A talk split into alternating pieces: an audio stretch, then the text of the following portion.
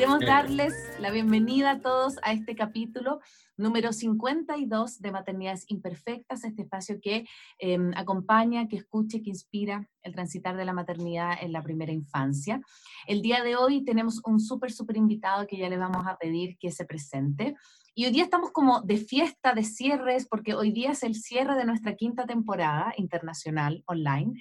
Y también hoy día nos dimos cuenta con La Paz que es nuestro aniversario número dos de Maternidades Imperfectas. Cumplimos, empezamos este proyecto en 2018, así que hoy día también estamos de aniversario y nos dimos cuenta así como espontáneamente. Así que un día hermoso para celebrar y con un tremendo invitado. Así que bienvenido Gaudencio, bienvenida Paz a este espacio.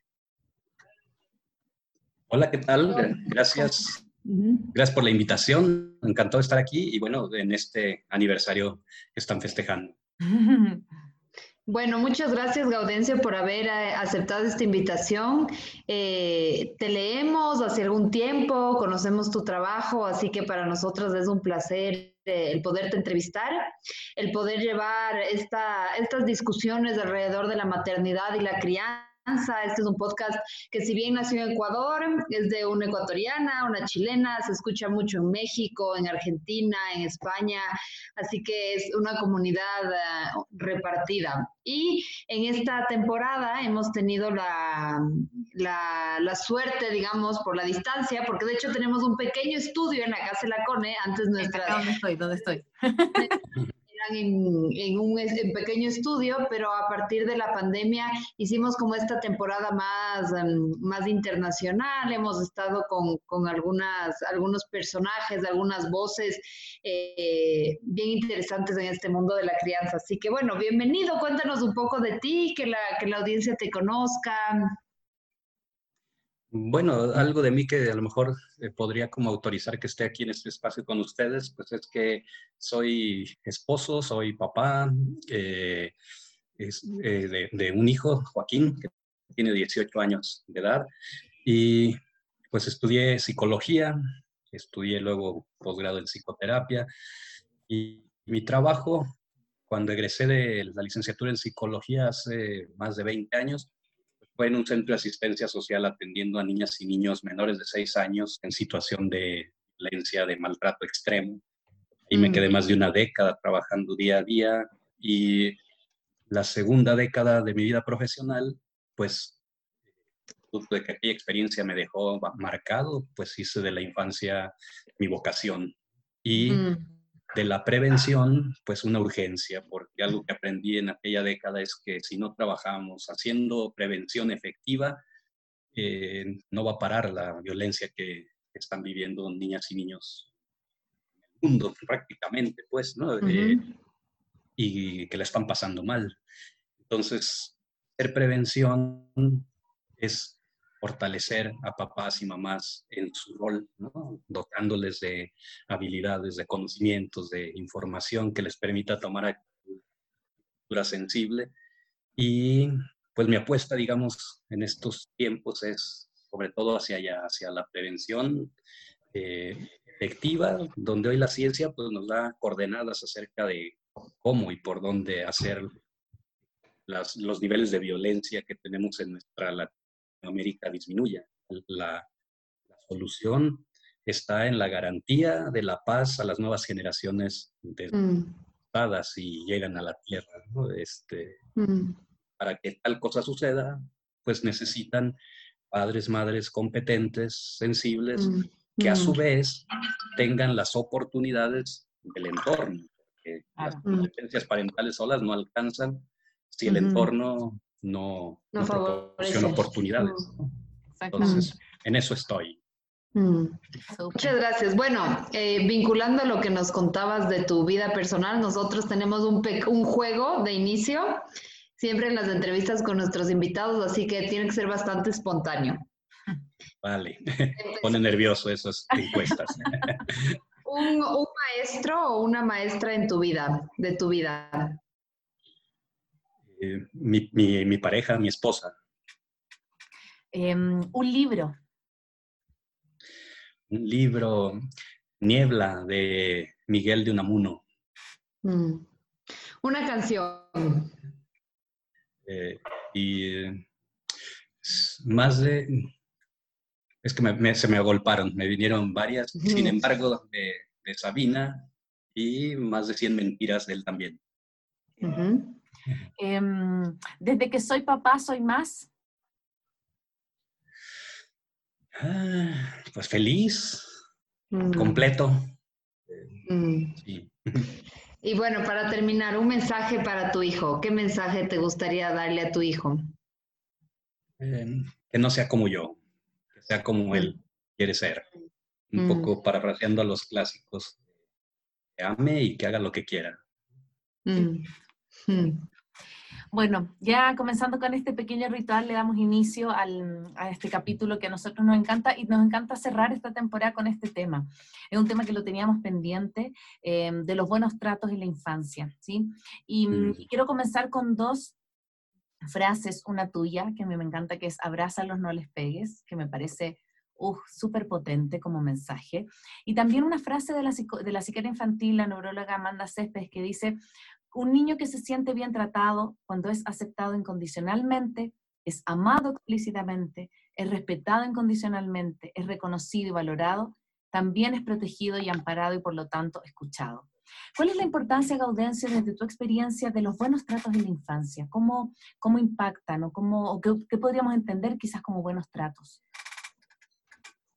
Sí, por ahí habría que empezar y ese es el primer dato que, eh, digamos, hemos avanzado como humanidad en el tema de la niñez. El siglo XX fue declarado el siglo de la niña, del niño, y mucho tuvo que ver con la mirada que la humanidad volteó hacia ese sector de la población y que nos permitió pues, entender y conocer las necesidades del desarrollo. Entonces, en el siglo XX nos arroja esa información valiosa y el siglo XXI lo, lo comenzamos conociendo todavía más a profundidad y a detalle qué cosas de la crianza meten en la trayectoria de la salud mental a una niña, a un niño, y que él, cosas en la crianza lo meten a una trayectoria de psicopatología. Y una de esas de esos conocimientos es que los buenos tratos eh, meten a la trayectoria de la salud mental mm. a toda niña, niño, adolescente, que el día de mañana se convertirá en un adulto que se sumará pues a la vida social y al, darle vuelta, seguir dándole vuelta a la rueda de la civilización.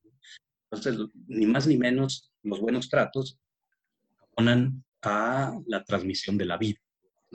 Eh, y, decía, todos estos años de desarrollo infantil, eh, primero nos dieron como conocimiento acerca de las consecuencias de los malos tratos. Mm. Eh, al día de hoy, tenemos definiciones universales sobre maltrato infantil que compartimos porque lo difunden los organismos internacionales. Con lo que no contamos en el siglo XXI es con una definición de buen trato. Mm. quisiéramos dar una de la Organización Mundial de la Salud, de, de los Derechos del Niño, de UNICEF o de algún organismo internacional, pues no contamos con tal definición. Y ese primer dato a mí se me hace muy importante reflexionar estos adultos contemporáneos, ¿no? El hecho de que en el lenguaje no tengamos una definición de lo que es buen trato, el hecho de que no contemos como palabra reconocida buen trato, así corridita y pegada, buen trato, mm. que si ustedes, si escribimos buen trato en Word, nos lo marca como error. o no, una palabra que no existe. O no la separa. Trato sí es una palabra unida. Existe, que está vigente. Y bueno, recordemos que el lenguaje lo construimos los seres humanos y mm. que hayamos construido una palabra para definir el maltrato, pues es la evidencia de el reconocimiento de que tal cosa existe. Pero que no tengamos una palabra buen trato construida, pues no me deja más que pensando que aún no hemos construido tal cosa, el buen trato, ¿no? Mm. Entonces, mm. ¿Qué son? Pues yo he tratado de ensayar alguna definición para organizar mi mente y cuando yo hablo de un trato eh, hacia niñas y niños, lo entiendo como aquellas prácticas de crianza que parten de considerar a la niña, al niño adolescente como un, un, otro semejante, como un ser humano, no un objeto, propiedad de nadie, sino un ser humano. Y esas prácticas cubren todas sus necesidades de desarrollo y respetan todos sus derechos humanos. Y tienen otra característica desde mi punto de vista, que genera sensaciones gratas en quien los da y en quien los recibe. Mm. Ese para mí es una coordenada que me sirve en el día a día, para yo saber qué es lo que le estoy haciendo, diciendo eh, a mi hijo mm. en el terreno de los mm. buenos tratos. Un referente es cómo lo hago sentir y cómo me siento yo. yo. Y una vez que lo digo, parece muy lógico, ¿no? O sea, cuando yo hago algo que está en el terreno de los buenos tratos con mi hijo, eh, satisfecho, orgulloso, alegre, eh, y eso viene en consecuencia de que alcance a ver en su gestualidad algo en la misma línea, algo grato, ¿no? Él sonríe, él me a un gracias, una mueca de sonrisa, o abiertamente, que, bueno, gracias por eso que, hice, le dije, le acompañé, etc. Y los malos tratos, pues ni qué decir, ¿no? O sea, nos generan sensaciones una vez que pasa el evento y vemos el dolor que le provocamos, el gesto de tristeza, de miedo, pues aparece en uno la sensación de culpa, ¿no? De remordimiento, de sentirme mal. Entonces, eso me indica que anduve en el terreno de los malos tratos y entonces hay que... Entonces, para mí esas son eh, cuatro coordenadas. Al otro lo, lo tratamos como ser humano, cubrimos necesidades, ojo, hay que cubrir todas las necesidades, más no todos los deseos, podemos hablar de eso enseguida, respetamos todos sus derechos en este acto formativo, disciplinario, educativo de despliego y hay sensaciones gratas. Mm. Mm. Em, recuerdo hace, hace, un año que en el, el, diario Nosotros Nacional, que aquí tenemos el más leído, se llama El Comercio. Y yo me acuerdo que había una noticia de una madre que le habían procesado por maltrato a su hijo. Y ya el titular ya era engañoso, porque era algo así como que por una bofetada va a la cárcel. Seguramente no era así, seguramente había todo un expediente. Y, yo me acuerdo que me puse a leer los comentarios y me llamó tanto la atención cómo la gente justificaba o sea, y cómo justificaban desde su propia experiencia de maltrato. Entonces había, no, pero si a mí me dieron con la escoba y nunca me pasó nada, estoy hecho y derecho, yo agradezco cómo me educaron eh, con la chancleta en la mano, o sea, como que justificando esta violencia, no solo justificando, valorando el haber sido criado con violencia física y, y diciendo que por eso son hombres o mujeres hechas y derechas. ¿Cómo, cómo se entiende esta, esta eh, y, te, te, sumo algo más. Yo ahora trabajo con una señora que ha trabajado mucho tiempo en, en, estudios cualitativos, estudios de mercado, y ella me contaba que hicieron justo una, una, en todo el país, una encuesta igual sobre crianza, y no, y me decía, es impresionante cómo no hay un común acuerdo que pegar está mal. No hay. O sea, la gente no, no, no es parte de la ética, de la crianza o de la ética en la relación con los hijos de, de condenar el, el, maltrato físico, por ejemplo. Entonces, ¿cómo, cómo ves esta, como esta situación como tan ambivalente, ¿no? Tan contradictoria, habiendo sido los adultos habiendo sido maltratados por esta, por el, por un maltrato, digamos, de los padres me genera mucho entusiasmo eh, viéndolo desde en la línea histórica, ¿no? O sea, lo que tú estás describiendo es el momento coyuntural histórico que vive la crianza. Eh, es un momento así, coyuntural. ¿Por qué? Porque mm, lo que tú describes es que estos adultos contemporáneos somos esta generación que todavía venimos de haber sido criados, educados en nuestras infancias con estilos que tuvieron altos montos de autoritarismo, mm. de maltrato, para decirlo con toda claridad, entreverados con experiencias de buen trato, pues, ¿no? Eh, sin duda. Mm.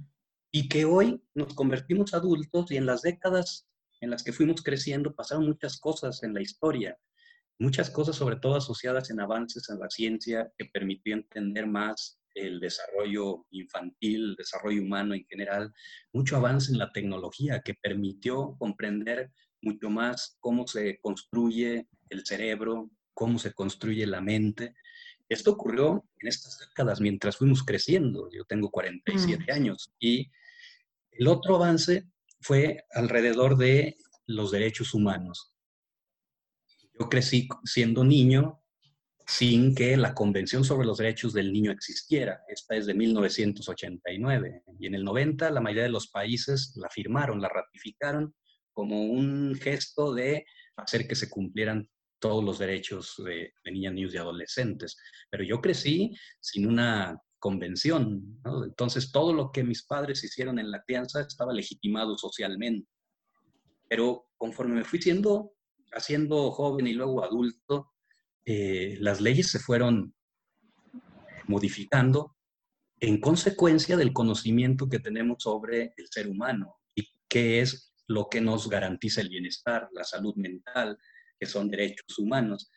Y entonces es interesantísimo porque somos estos adultos que tú describes, Paz, que estamos eh, invitados eh, a respetar toda la biología de, nuestras niñas y niños.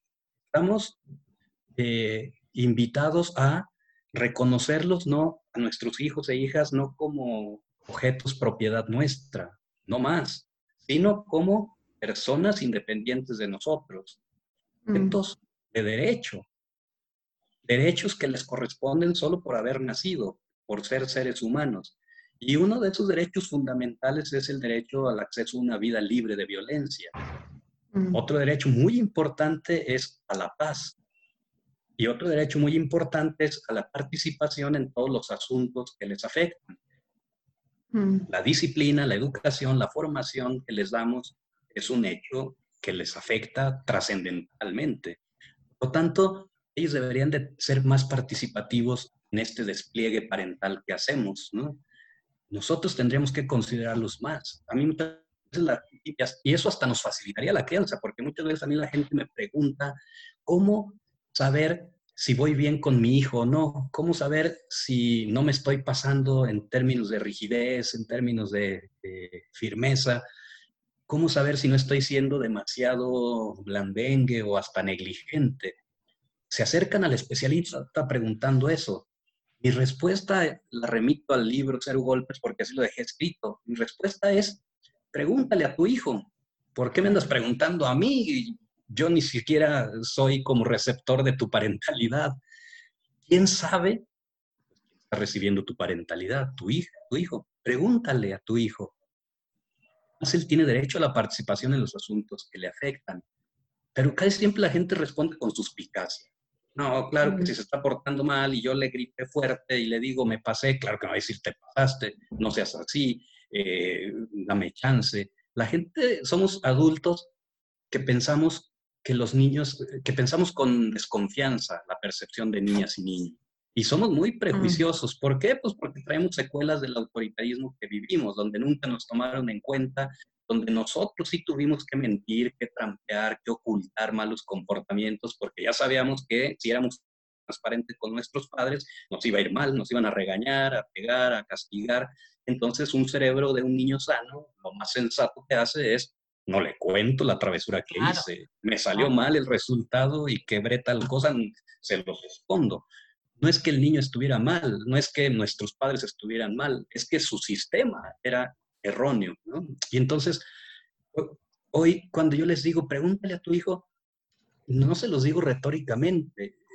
Cuando uno le pregunta a los niños en el momento de la situación, oye, esto que hiciste fue muy inadecuado, trajo consecuencias muy difíciles, estoy muy enojado, la verdad no tengo idea en este momento qué hacer contigo y con esta situación.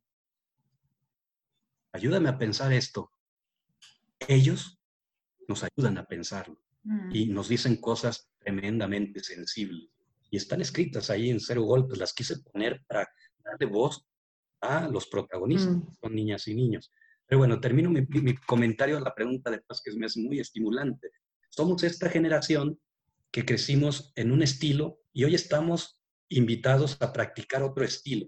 Y en México, por el marco jurídico que tenemos, no solo estamos invitados, estamos obligados, porque prácticamente la Convención sobre los Derechos del Niño se hizo ley en el 2014 en la norma que se llama Ley, de Derecho, ley General de Derechos de Niñas, Niños y Adolescentes. Es una ley de vanguardia en el mundo. Obviamente nuestro país hace muchas cosas en términos jurídicos muy buenas, el problema es la aplicabilidad. El problema es cuando se lleva a la práctica, claro. No se lleva a la práctica, pero es una ley que prácticamente eh, hizo norma la convención. O sea, todos los derechos de niñas, niños y adolescentes deben estar garantizados. Eso quiere decir que los adultos en México no solo estamos invitados, estamos obligados a tratar a niñas y niños de una manera como no nos trataron a nosotros. Y esto es un gran reto. Vamos a hacer lo que siquiera podemos imaginar porque no lo vivimos. Eso es lo que explica que haya gente que diga, mira, me pegaron y hoy soy buena persona. No, o sea, más correcto sería decir, fíjate que me trataron con autoritarismo, me pegaron y no tengo idea qué versión de persona sería hoy si no me hubieran hecho eso. Mm. Eso es otra cosa. Yo entiendo que la gente defienda esto porque el cerebro, la mente, pues no puede imaginar lo que no ha vivido, ¿no? Hay gente mm. adulta hoy que no puede imaginar que es posible crear sin necesidad de castigar, golpear, humillar, insultar, amenazar, aislar, premiar a niñas y niños. ¿Por qué? Porque no está en el esquema mental, no lo viví, no lo he palpado todavía de manera suficiente en el entorno hoy estadísticamente hablando sigue siendo, sigue siendo rara la gente que trata bien hijos. Cuando digo bien me refiero con respeto a todos sus derechos, a su dignidad. No tenemos todavía hoy como adultos contemporáneos referentes en el entorno, cómo se cría con buenos tratos, eh, es entendible que los adultos digan expresiones como las que menciona Paz, ¿no? Vamos a mirar a otra gente de manera mm. suficiente, que lo hace distinto, podríamos decir, mm. ah, más bien sucede que yo no tengo idea de cómo hacerlo, pero hay otras gente que sí mm. tienen idea. Y esto es lo que nos toca construir en esta generación. ¿no? Sí, es lo que pensabas como el tema de la, de la, como la generación adultocentrista, esto que tú dices de que yo pienso que soy el papá del hijo, del, de mi niño y que tengo potestad porque él no sabe lo que es bueno para, para él. Y, y, me trasladaba Gaudencio a lo que hablábamos antes de salir al aire de la, de la pandemia. Yo sé que la pandemia, obviamente, encerrado, ha aumentado los índices de, malos tratos, de violencia intrafamiliar y todo. ¿Cómo, cómo tú podrías ver o cómo, qué estrategias podrías eh, encontrar?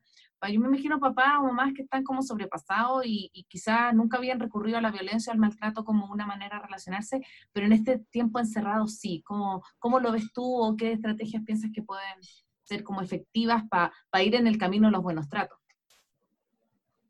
que, como que la invitación a esta pregunta, lo primero que me viene a la mente es el, el decir que estamos viviendo es una tragedia pues, terrible, eh, todos la estamos padeciendo, pero algunas personas más que otras en función de las oportunidades que nos da el entorno. Y hay mucha gente, esta desafortunadamente ha llegado al extremo de maltratar a sus hijos, eh, incluso sí nos tuvieron que hacer una denuncia. Y no es más que, eh, digamos, la, el recurso humano llevado al extremo del extremo del estrés.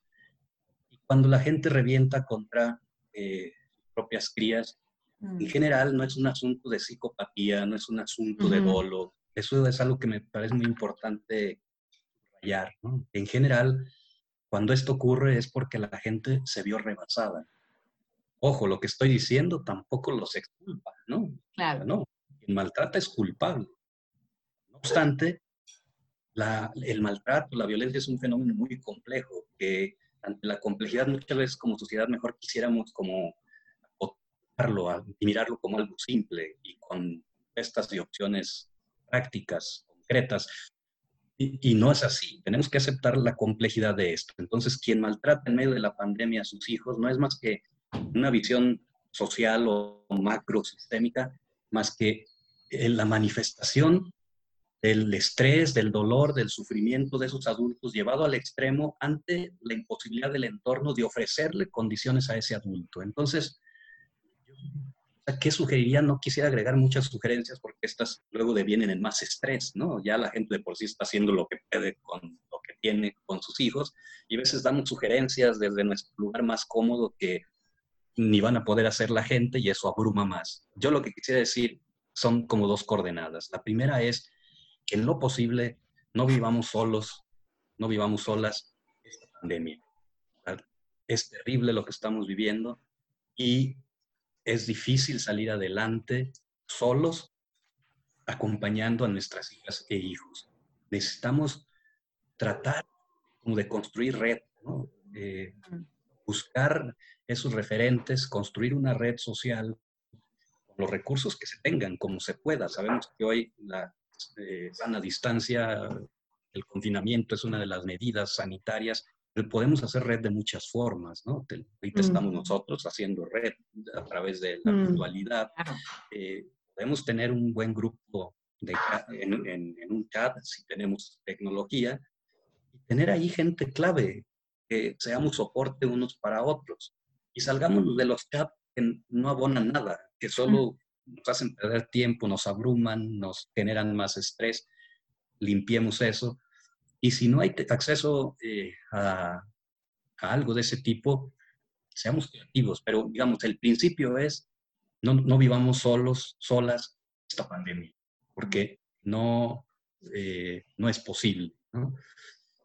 Lo otro que, que, podría eh, decir es que estemos muy al pendientes, siendo conscientes de que la evidencia nos dice que a mayor estrés en la crianza, menores competencias A las competencias parentales se sumen, y de sumirse, se sumen ante mayor estrés. Entonces, para mí como educador ha sido muy útil tener este mm. principio en mi mente, porque yo sé que si paso por una, un momento del día o por una racha en la semana de tremendo estrés, sé que estoy como más predispuesto a lastimar a mi hijo. Y eso por sí mismo ya me resulta a mí preventivo. Y a veces me puedo anticipar y le puedo decir a mi hijo, a mi, esposa, oigan, voy a tener esta semana tremendamente cargada. Si me pueden ayudar con esto y con esto, me alivianarían bastante con los niveles de estrés. Y de repente me ven con muy mala cara, sepan que no tiene que ver con ustedes, sino con el infierno que voy a traer esta semana para Claro, claro. anticiparles eso, a mí mismo me sirve para ubicarme y a ellos les sirve para saber que ciertos comportamientos míos no tendrán que ver con ellos. O incluso en el peor de los casos, si sí se me sale una mala acción, una mala palabra, un mal, eh, eh, el otro sabrá que no es culpable de eso, que son mis demonios que traigo por adentro. Y entonces puede que le duela mi mal trato, pero no resultará traumático. Entonces yo creo que una de las partes que es más importante clarificar. No es el momento adverso, no es el acto maltratante por sí mismo el que va a devenir en trauma o en fractura. Va a venir en dolor invariablemente y hay que evitarlo. Pero si no lo pude evitar, lo que sí puedo evitar es que eso, ese dolor, mi hijo se vuelva trauma o se vuelva vida, se vuelva fractura. ¿Cómo? Responsabilizándome yo del evento. Claro. me equivoqué, estoy pasando un mal día, lo mm. siento, perdón. Reparando.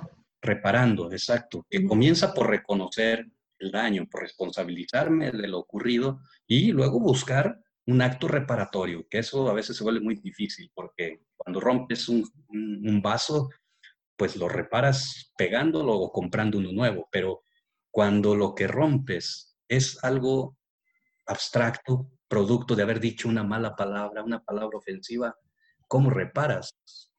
puedes decir lo siento, ese es el inicio de la reparación, pero no es la reparación.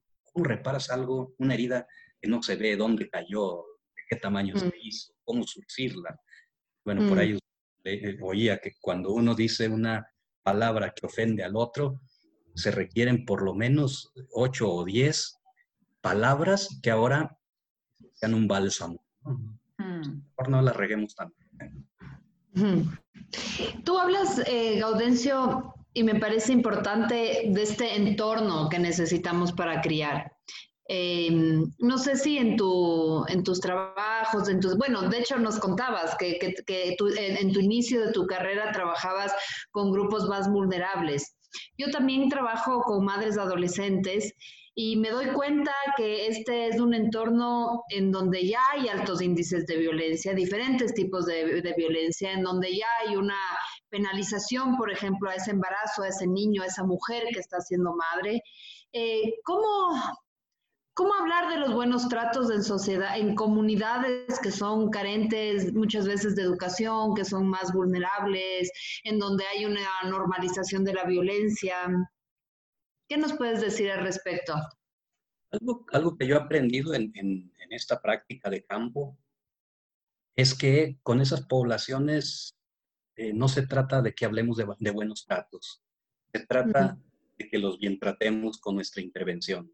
Eso mm. yo lo, yo lo aprendí estando con la gente y muy pronto me quedó claro que hablar conceptualmente de los buenos tratos sirve en mm. entornos académicos, sirve mm. en este espacio que estamos haciendo aquí, que tiene como intención pues reflexionar y tenemos el anhelo ustedes y yo de que quien nos pueda escuchar le detone alguna reflexión personal.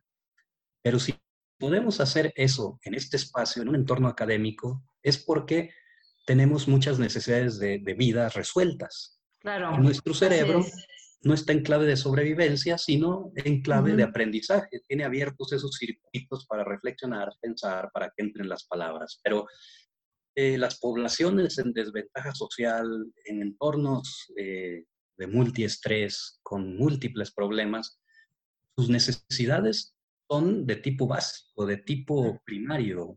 Sus cerebros están en clave de sobrevivencia. Entonces, todo lo que podemos, podamos hablar con ellos, estas intervenciones tipo ir a darles conferencias, bueno, que para empezar ni siquiera vamos a su entorno a dar conferencias, hacemos que vengan a nuestro auditorio, eso ya está mal planteado, que sea eh, eh, un, un, profesor este, de apellido Silva con esta población tenemos que jugar siempre en su cancha. ¿no? Somos los, las profesionales quien tenemos que ir a su cancha para empezar. Y si vamos a su cancha a darles conferencias, es, es, un absurdo, un desperdicio de tiempo, de energía y un insulto para esa gente, ¿no? Tenemos que hacer con nuestras intervenciones, ofrecer experiencias de buen trato. Mm. Yo por lo menos así me planteo ahora, porque en ocasiones sí, el formato, el proyecto, el recurso de intervención monetario sí es para generar espacio de aprendizaje de de fortalecimiento de parentalidad a través de talleres, conferencias, pero para mí ese formato formal de taller o conferencia es solo la experiencia para provocar una experiencia de buen trato mientras estemos. Entonces, más que estar yo concentrado en el contenido, bueno, más bien estoy concentrado en dos cosas, con el hemisferio izquierdo en el contenido de lo que he de transmitir, pero tengo, procuro tener más vivo el hemisferio derecho, procurando que esos minutos que vamos a estar ahí, en ese auditorio, en ese espacio, en ese salón, ocurra algo asociado al buen trato. Mm. Y entonces aparecen un montón de oportunidades, sobre todo a la hora que se abren los espacios de preguntas y respuestas y la primera persona levanta su mano y dice, no, yo no estoy de acuerdo con usted, los niños necesitan mano dura, eh, hoy están mal porque ustedes andan recomendando que no les peguemos, tal. Esa gente que se pone brava con el expositor, lo que menos necesita de mí es mi, mi ejercicio de poder académico, porque lo mm. podría aniquilar, trayéndole toda la evidencia que las décadas, pero lo voy a aniquilar. Ese hombre lo que me está diciendo con las palabras es una cosa, pero con su emocionalidad me está diciendo otra. ¿Qué me está diciendo? Sufrí mucho, sufrí tanto que hoy eh, legitimo y defiendo los métodos que lastiman. Mírame, estoy de ese tamaño, de esa proporción, son las heridas que traigo. En una frase que he ido ahí medio puñando es, a mayor defensa del estilo autoritario, mayor tamaño de la herida de la infancia. Entonces, yo con esto, claro, lo que, ya no le estoy escuchando el contenido, sino la emocionalidad, y entonces lo dejo que hable, porque lo necesites hablar en un espacio hablado. Y después de eso, le pregunto, oye, ¿cómo te sientes con todo esto que estás contando? Comienza a hablar de su emocionalidad, le valido la, la emoción, porque sabemos que las emociones no se juzgan, no se evalúan, se escuchan, se reciben, se validan. Y al final simplemente le doy información, le digo, oye, nada más ten cuidado, porque lo que sí se ha encontrado por ahí es que eso le hace mucho daño al cerebro y además en México, en este estado de la República, está prohibido eso, Hoy ya no podemos hacer ese tipo de cosas. y te sigo, te entiendo tu discurso, pero a mí como profesional me toca cuidarte y decirte, si tú haces eso, puedes entrar en conflicto con la ley aquí en nuestro estado. ¿Cómo? ¿Cómo? Dime. Sí, o sea, una bofetada, una nalgada, un coscorrón. En Guanajuato, mi estado está prohibido en el Código Civil. ¿Pero cómo? ¿Desde cuándo? Sí, desde el 2015. ¿Y qué pasa si la autoridad se entera? Pues no está dicho ahí, pero queda criterio de la autoridad. Y puede ir desde que te llamen la atención y te manden al DIF a reeducarte, hasta el extremo de quitarte la patria potestad. O sea, puede pasar lo uno y lo otro. Pero yo en tu lugar mejor ni me arriesgaría a dejarlo a criterio de un juez que ni conoce a mi hijo, ni me conoce a mí, ni mi hijo. Y bueno, lo que trato de transmitir es que, que lo que tenemos que generar en ese espacio es una experiencia de diálogo, de reflexión, de humano a humano, más allá de lo que uno u otro humano está haciendo. Siempre validarnos y legitimar a ese otro como un otro en la convivencia diaria. Estoy parafraseando a Maturana. Eh, si ese adulto encuentra, no de mí, una espada desenvainada diciéndole, pues usted es un cavernícola, es de lo peor, sino que lo que encuentra es un otro que lo mira como persona, que trata de entenderlo en sus circunstancias y le abona información, pero todo esto en una actitud de humanos, civilizada, respetuosa, bien tratante, ya habremos producido algo muy valioso, que va a ser difícil luego evaluar cuál fue el impacto de mi intervención desde estas categorías este, racionales, quieren medir todo, pero ¿dónde veremos que algo sucedió, eh, eh, algo bueno? En el clima grupal que se genera, en el clima vincular de esos segundos de diálogo.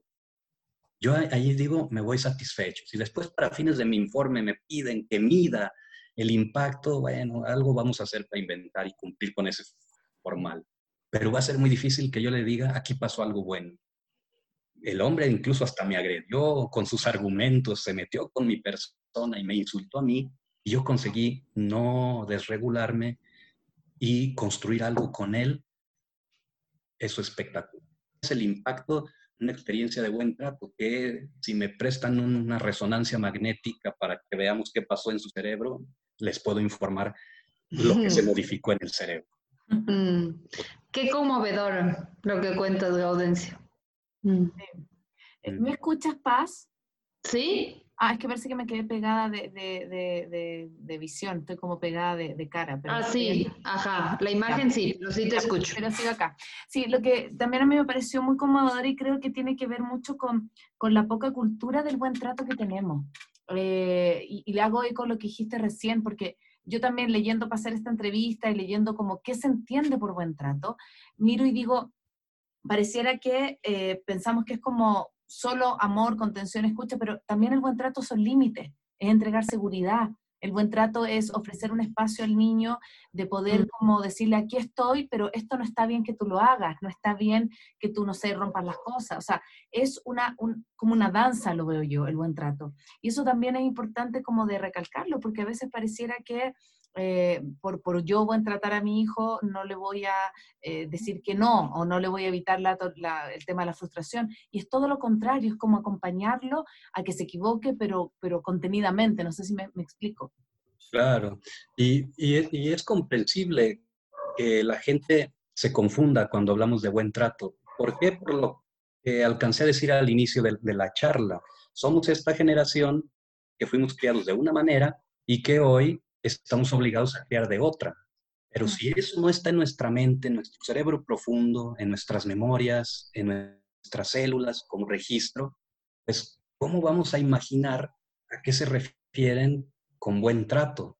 Es como si ahorita mismo inventáramos una palabra y eh, la, la, usamos. Ser hueca porque no la voy a poder llenar. O sea, la mente funciona con base a esquemas de referencia previos que guarda. Entonces, sí, es, es, desde ahí yo entiendo que cuando hablamos de buen trato y la gente nos escucha y no tiene la paciencia para escucharnos más a fondo, piense que lo que estamos sugiriendo es ser negligentes. Dejar que los niños, las niñas hagan lo que ellos quieran. Decirle sí, no a sus necesidades, sino a todos sus deseos. Eso no se llama buen trato. Mm. Sigue siendo maltrato, solo cambia la categoría entre las taxonomías clásicas. Mm. Es ahora tipo negligencia. así se llama, mm. dentro de los tipos de maltrato, el no ser eh, atento, asertivo y, soltar nuestra, nuestro rol. Sí, es curioso, eh, una, una, colega mexicana que me encanta porque es tremenda aliada del, del buen trato y luego hace, es exitosa en TikTok y en el tema de la crianza y de la parentalidad. Y entonces recién hizo uno con esta frase que comenzaste el programa, con de, y ella dice, me encantaría que esta frase de mi colega Gaudí estuviera por todos los espectaculares, eh, muros, en todos lados, en los mercados. Abrázalos, no les pegues. Y lo hizo así, con un muy, muy creativo. Obviamente vinieron algunos comentarios y uno de ellos iba, era en el sentido, si mi hijo rompe la, televisión, ¿lo abrazo? Mm. digo, ustedes y yo podemos intuir que ahí hay un dejo de resentimiento en esa persona que escribe de esa manera, ¿no? O sea, ni, el TikTok ni el texto que escribe mi colega está sugiriendo cosas de ese tipo. Eh, yo alcancé a contestar, no siempre tengo tiempo de contestar los mensajes, pero ahí alcancé a contestar y decir, bueno, sí, quebró la televisión de manera accidental, seguro ya está abrumado. Un abrazo vendría muy bien. Y si la quebró consecuencia de su rabia, de su enojo, entonces significa que no está pudiendo manejar sus emociones. ¿Qué necesita de nosotros? Que le enseñemos a manejar las emociones. El, el abrázalo, no les pegues, efectivamente es, digamos, como para mí mi frase porque está cargada de evidencia científica y de metáforas. Cuando yo digo abrázalo, no siempre es literal, porque efectivamente en ocasiones el niño no acepta el abrazo porque está tremendamente desbordado. En ocasiones no acepta el abrazo porque lo que ella trae es un patrón de apego de tipo evitativo, de tipo inseguro, y esto no habla del niño, sino de la calidad de respuesta que le han dado a través de los años sus cuidadores ante sus necesidades. Entonces, si no acepta en ese momento mi abrazo corporal, lo abrazo con mis palabras, ¿no? Ahí me quedo al lado, pero nunca lo dejo, nunca lo, abandono, pues, ¿no? Bueno, hacia esos lugares me lleva tu pregunta. sí, Yo no. Mm. Em, a mí me gusta mucho como esta mirada transcultural, digamos, y en donde los niños son vistos de manera diferente. Eh, una, me acuerdo que alguna vez conversaba con un amigo que se mudó a Argentina y me contaba que le llamaba la atención cómo eh, la voz del niño en Argentina era como más escuchada y me decía, y yo me acuerdo, por ejemplo, cuando éramos pequeñas, que había telenovelas de niños argentinos, que había como ese, este, de alguna manera era como, como se, escucha más, tienen una voz un poco más escuchada. No sé, en tu experiencia, eh, en tus investigaciones, ¿Cómo, si, podríamos hacer como alguna comparación que has visto en Latinoamérica o con otros países, esta visión que hay sobre, sobre los niños y cómo de alguna manera impacta en los buenos tratos? Mi percepción, he tenido la fortuna de conocer eh, más de algún país de Latinoamérica y convivir con la gente y trabajar en estos temas. Y yo veo muchas semejanzas respecto a la mirada que tenemos hacia niñas, niños y adolescentes. Y, la mirada está marcada por el adultocentrismo que mencionó Connie. ¿no? O sea, el macrosistema eh, nos da como la, ofrece como las leyes, normas, culturas, tradiciones, visiones acerca de las cosas. Y en el tema de la infancia hay características culturales o macrosistémicas. Una de ellas es el adultocentrismo, el pensar que solamente la manera en que los adultos miramos las cosas, la vida, es la válida. Por lo mm. tanto, la de niñas, niños, adolescentes, no, no, no es confiable, no es benéfica, es incompleta, por eso yo decido por ti, hago por ti, te impongo, etc. Al adultocentrismo se le suma también pues esta eh, estructura patriarcal eh, que se traduce luego en lo concreto en machismo, donde eh, el mundo sigue como diseñado por los hombres para los hombres en, en, una manera de estar en él, ¿no? haciendo uso del poder grande y dejándole el poder chico a las mujeres y a niñas, niños y adolescentes, pues ni se diga, dejándole migajas de poder. Mm. No, no tienen poder, potencia suficiente. Varía de un país a otro, efectivamente, pero yo creo que es muy homogéneo. Y son mm. estas cuestiones culturales las que explican que sigan, que su dolor siga invisible del de la infancia. Estoy parafraseando este libro del Jorge Barudi, chileno, exiliado en mm. España, El dolor invisible de la infancia. Está ahí porque no los escuchamos de manera suficiente, no los miramos. Ellos no pueden hablar todavía de manera precisa con el lenguaje para decirnos qué hay en su mundo interno, aunque ya tengan lenguaje. Pero es muy complejo la capacidad de mirarse a sí mismo, nombrar lo que sienten, externarlo, eso llegará a los 20 años o más de eso. Pero siempre nos están hablando de otras formas, con sus gestos, con sus tonos, con su comportamiento corporal y ya más avanzado con sus síntomas, con mm. su psicopatología, con sus estos adolescentes metidos en riesgos psicosociales ya importantes, como los que tú mm. trabajas, nos están denunciando sus necesidades de la manera que pueden, pero creo que esta visión adultocéntrica, patriarcal, machista, sin enfoque de derechos en las prácticas cotidianas, los deja invisibles, deja su dolor invisible. No los estamos escuchando lo suficiente. En estos días, Colombia está eh, Cámara de Representantes ante la posibilidad de prohibir el castigo corporal. Está en discusión el tema y mañana es un día clave.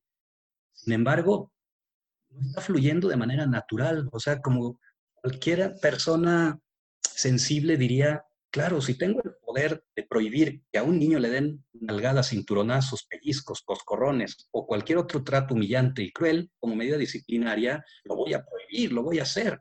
Claro. Pero ¿por qué titubeamos tanto? Fíjense, en México la Cámara de Senadores prohibió en noviembre pasado el castigo corporal, pero ahora se necesita que la Cámara de Diputados y Diputadas haga su propio trabajo para que esto pueda ser publicado en el diario oficial y la prohibición ya sea un hecho.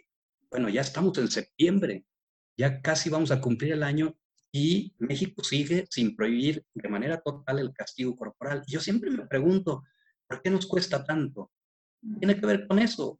que los que hoy tomamos decisiones, los adultos de hoy, somos esos niños y niñas heridas de ayer.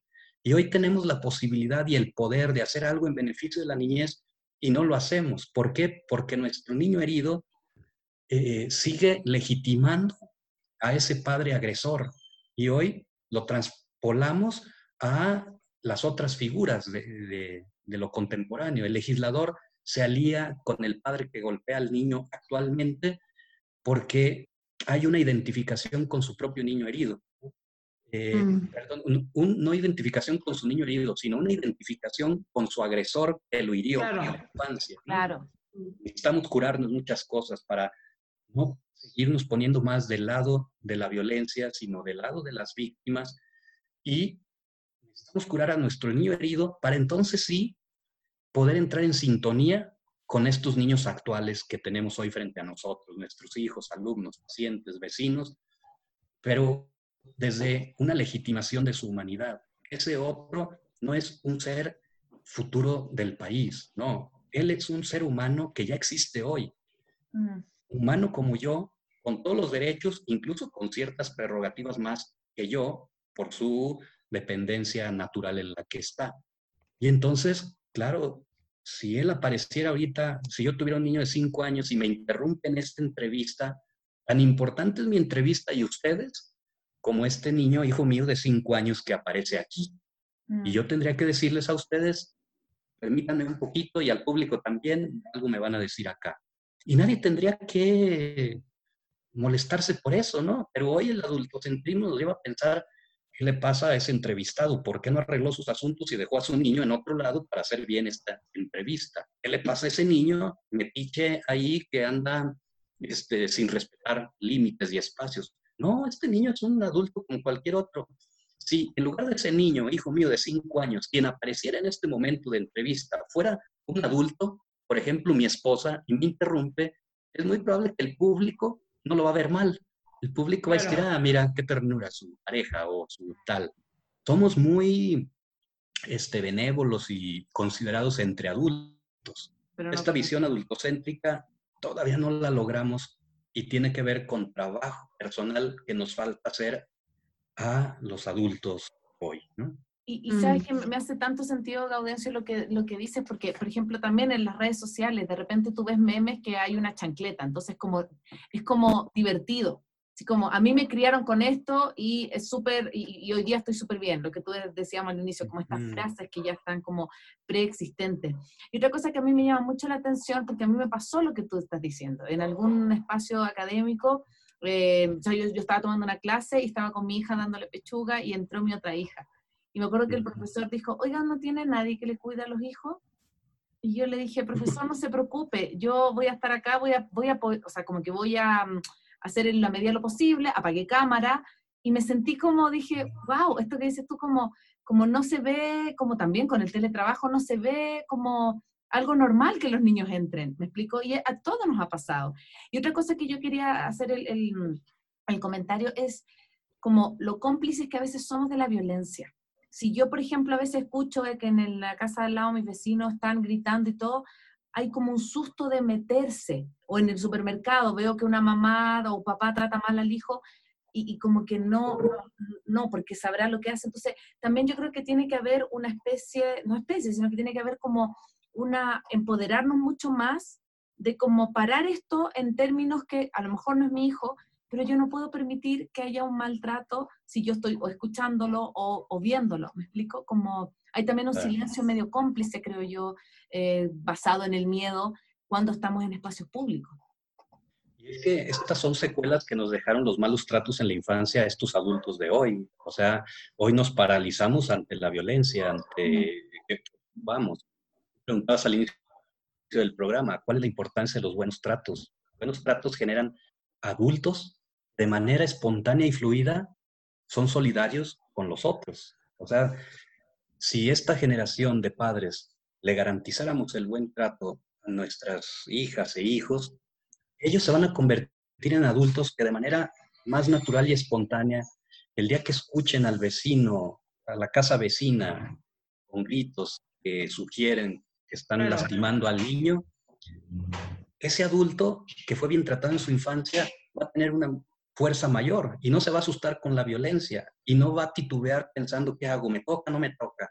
Ves que hoy tenemos todavía esta generación.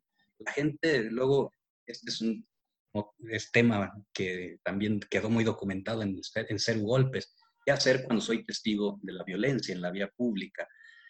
Que tengamos que escribir qué debemos de hacer, no habla más que pues de los limitados que nos quedamos, porque lo que ya podemos observar y por evidencia es que las niñas y niños que fueron bien tratados se vuelven adultos con una capacidad y un poder, creatividad y fuerza mucho mayor que ante estas escenas no titubean, no dudan, algo se les ocurre. Y si es el asunto de los vecinos, en general se les ocurre algo y no es algo basado en el resentimiento, en la rabia, no, es basado en la solidaridad. Y lo que hacen es ir y tocar a la puerta vecino, oí muchos ruidos extraños, necesita ayuda en algo, algo está pasando por acá, le apoyo en algo. No llegan echándole bronca al vecino, oiga, ¿por qué le está pegando a su hijo? Tal, tal. Que eso es lo más que a veces nos sale a las generaciones adultas de hoy. Y eso tampoco resuelve la cosa, porque le echa más leña al fuego y todo se empeora. ¿Qué hay que hacer? Nosotros como contemporáneos, insisto, pues un proceso de curación personal. O sea, es un, ya no nos va a quedar tiempo para hablarlo, pero necesitamos hacer un proceso serio y profundo de discernimiento, de autoanálisis, de autoobservación, para poder diferenciar qué de lo que me dieron en mi crianza realmente fue bien tratante y qué fue maltratante. Esto en ocasiones la gente lo podrá hacer a solas, leyéndose un libro, no de superación personal, eso no, sino un, libro que me, que me guíe en este ejercicio personal. Golpes tiene esa intención. Otro libro que se llama Padres que odian, de Susan Forward, es un libro muy fuerte, pero ayuda bastante a que con su lectura yo haga este ejercicio. ¿Qué de lo que me hicieron fue buen trato? ¿Qué fue maltrato?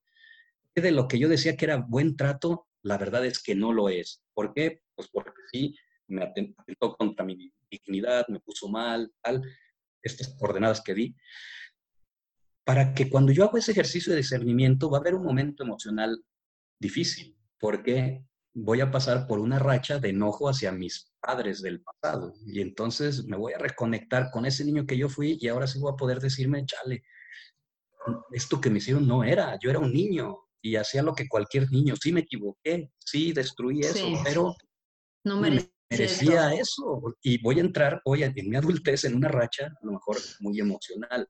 Hay gente que esto lo puede transitar sola, pero hay otra que fue tan fuerte esa vivencia que va a requerir apoyo terapéutico, un apoyo de alguien que lo acompañe en este proceso. Pero bueno, cuando la mm. persona hace este proceso, diferencia qué fue buen trato, qué fue maltrato, entonces sí, puede quedarse y agradecerle a sus padres de la infancia, no es ir con los de la actualidad, porque hoy ya están viejos y recuerdan lo que hicieron, ¿no? Y nos puede ir peor, porque siempre los argumentos son eh, exagerado, eso ni sucedió, tú siempre inventaste cosas.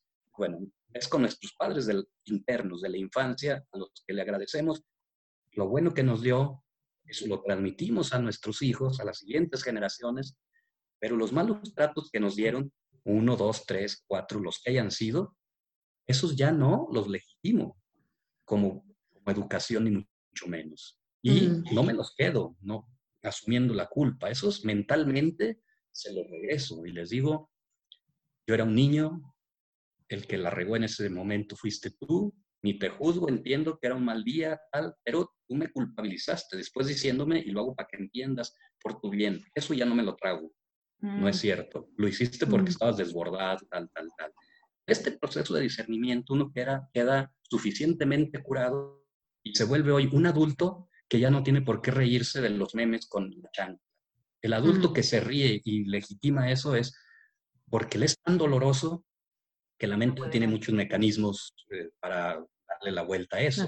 La formación reactiva es una de ellas, el convertir en lo contrario.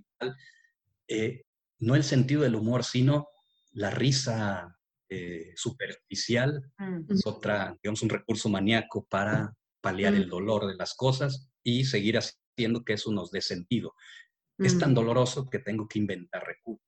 Entonces, Gaudencio, hemos, hemos o sea, un poco hablado como de esta, de esta diferencia entre cuando criaban nuestros padres y ahora que criamos nosotros. Y creo que ahí también hay como este gran cambio de lo que significa eh, la vida de las mujeres. Eh, mi abuela, por ejemplo, digamos, eh, su gran misión, su gran plan de vida era la crianza, eran los hijos, estaba en la casa, eh, y ahora las mujeres hemos ingresado masivamente al mercado laboral, estudiamos, tenemos otros sueños, otros planes de vida, eh, y eso también cambia, obviamente, nuestras relaciones domésticas y nuestra relación en la crianza. Igual que, y lo digo de, manera personal, ¿no? Igual que antes decíamos que el estrés te quita competencias eh, parentales, eh, creo que esta culpa, por ejemplo, en mi caso, de que tengo un montón de trabajo, de que no pasé eh, mucho tiempo con mi hijo durante la semana, de que tengo viajes, también como que viene a ser como este enemigo también de las competencias parentales. Y creo que es una, un dilema de las mamás de este tiempo, ¿no es cierto? En qué eh, ¿Cómo, ¿Cómo armo este rompecabezas en donde soy mamá, soy mujer, soy profesional, soy pareja? Eh, este siento que es como también un desafío más actual de la crianza que enfrentamos las mamás, ¿no? En, las mujeres, en este cambio que hemos vivido. Sí, y tú lo planteas pues desde tu ser mujer, pero a mí me interpela desde mi ser hombre y lo que me estimula a decir es que el, cambio de paradigma, decimos en Fundación América por la infancia, pasa por muchos lugares y uno de ellos es por eh, la presencia y participación activa de los hombres en el cuidado. Las mm. mujeres están metidas en estas dinámicas que tú describes. Tiene mucho, tiene que ver con muchas cosas, pero la arista que yo quiero aprovechar en estos pocos minutos que nos quedan es el señalamiento de que los hombres hemos estado omisos en el tema de los cuidados. Y si hoy hay estos niveles de estrés, de conflicto, de dilemas en las mujeres entre equilibrar la maternidad y el mundo laboral, etcétera, es porque los hombres no nos estamos sumando de manera suficiente en los cuidados y en la crianza. Y entonces eso es lo que trae como consecuencia dobles, triples o cuádruples jornadas en las mujeres y en deficiencia en la calidad de cuidados que al final reciben las niñas y los niños. Pero acá necesitamos este siglo y el siglo XX con mucha fuerza las mujeres hicieron todo un movimiento que lo continúan ahora en pro de la igualdad. Este momento histórico exige que venga acompañado del respectivo movimiento de hombres busca, en búsqueda de la misma igualdad, ¿no? Porque también muchos hombres en estas temáticas aparecen, pero solo para defender eh, sus privilegios, ¿no? Y para criticar que las mujeres quieran salir a lo público y quieran hacer estas cosas que describe Paz, tal, eh, como si la maternidad fuera su destino, y eso no es así, mm. o sea, la maternidad, la paternidad, para que sea productora de salud mental en las hijas, los hijos y en la familia completa, tiene que ser un acto decidido. Y hoy existen muchas mujeres que, queriendo procrear, deciden que esa no es su forma de trascender en la vida y que va a ser de otra. Está, muy bien. Pero en el caso donde hay parejas heterosexuales que deciden traer un hijo, una hija a casa, deberíamos de meter más y más los hombres a nuestra agenda el tema del cuidado y que no tenga que ser solo la mujer la que tiene que decidir si deja o no deja su trabajo o si reduce la jornada completa a media jornada.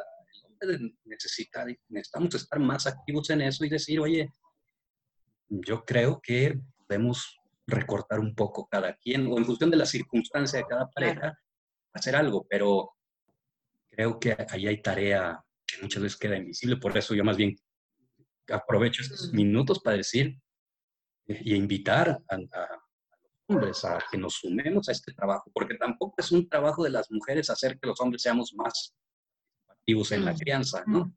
Ya suficiente tienen con todo lo que están modificando en el mundo y que la tarea es grande. Hay un trabajo que tenemos que hacer hombres con hombres para responsabilizarnos más. Cuando hablamos de parentalidad, el tema es el cuidado y el potencial para cuidar lo tienen igual mujeres que hombres. Pero se han distribuido de manera dispar las funciones, el poder, el dinero, etc.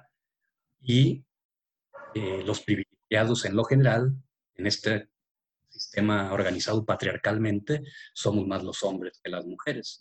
Entonces, en el, cuidado es algo que pues, nos debe de interpelar más a los hombres. Hay que meterle más músculo ahí para que mm.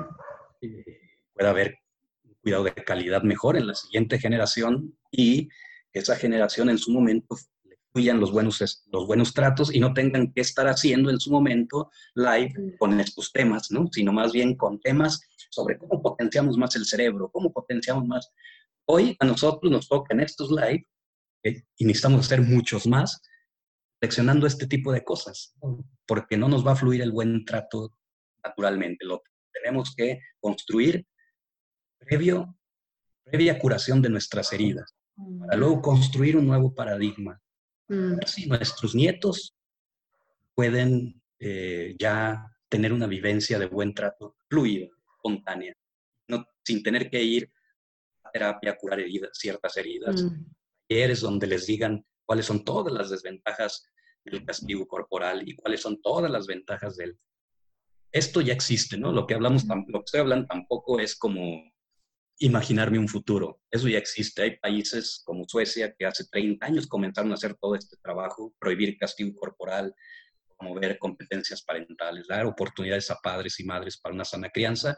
Y hoy son los países que tienen los índices más altos de productividad, los índices más bajos de violencia, de impunidad, de, de trauma son mm. los países con índices más altos sanamente. Hoy estoy súper conmovida, Gaudencio. Eh, me parece tan bello que haya sido tú el que cerró esta temporada. Me parece bello el tema, me parece hermoso lo que hemos conversado. Yo creo que eh, cada vez que, pienso como en la responsabilidad que tenemos los papás y las mamás en, los hijos que queremos, que, estamos criando, digo, wow, qué, fuerte, qué, lo veo como, inmenso, pero a la vez digo, estos espacios, mucha que ayudan. Es como estos espacios como de poder conversarlo, de poder reflexionarlo, creo que son un tremendo aporte y te quiero agradecer mucho, Gaudencio, tu, tu, tu entrega, haber aceptado esta, esta, entrevista. Em, nosotros también te seguimos porque seguimos mucho a la Fundación América por la Infancia y nos encantaría tener em, tu libro Cero Golpes porque estoy segura que tiene un montón de estrategias y un aporte para las personas que, que, nos siguen. Así que agradecerte haber cerrado esta quinta temporada. Em, vamos a subir este capítulo en alrededor de una semana a las plataformas digitales para que la gente lo pueda también compartir. Así que me voy muy conmovida. Paz, no sé si quieres también. Eh, sí, bueno, muchas gracias Gaudencio. Me, también comparto mucho este, este enfoque de lo importante que es la reflexión parental, lo importante que es hacer, el, hacer esta mirada interna para poder tener estas competencias con, con nuestros hijos, ¿no? ¿no? No es tanto este protocolo de no deberías, no, no, no hagas esto, no le trates así, sino el poder abrazarnos primero para luego abrazarles y no pegarles. Creo que empieza como que con este, esta, esta, este amor hacia nosotros mismos y también valentía, ¿no? Así que, bueno, muchas gracias por, ha sido muy lindo escucharte y muchas gracias por, haber compartido este espacio con nosotras. A ustedes. Eh, me parece una charla eh, muy rica, a mí también se me fue volando el tiempo, espero que a la gente le abone algo y le detone alguna reflexión, porque en general procuro no dar consejos, porque para eso hay que conocer a la persona y largas horas y mucho riesgo sugerir algo si no lo piden. Lo que sí podemos hacer es transmitir información, transmitir reflexiones y mi expectativa es que detone alguna reflexión personal en alguien más. Y pues manera de charlar, de preguntar, resulta muy estimulante y eh, para que eh, dialogar con ustedes. Me gustó estar aquí. Gracias y felicidades por estos dos años y por este cierre de temporada. Eh, sigan adelante en su trabajo, que urge, es necesario aumentarlo cada vez más. Muchas gracias. gracias a todos los que se conectaron. Tuvimos una súper audiencia, tanto en Facebook acá, las personas que estuvieron en el Zoom. Así que gracias por acompañarnos. vamos a tomar un, un, receso con La Paz, pero pronto vamos a volver con más fuerza y con más ganas justamente para propiciar espacio para los buenos tratos y para acompañar la crianza. Así que gracias, Gaudencio, suerte y un abrazo caluroso hasta México. Cuídense, cuidémonos. Hasta luego. Chao, chao con todos y todas. Chao. Chao,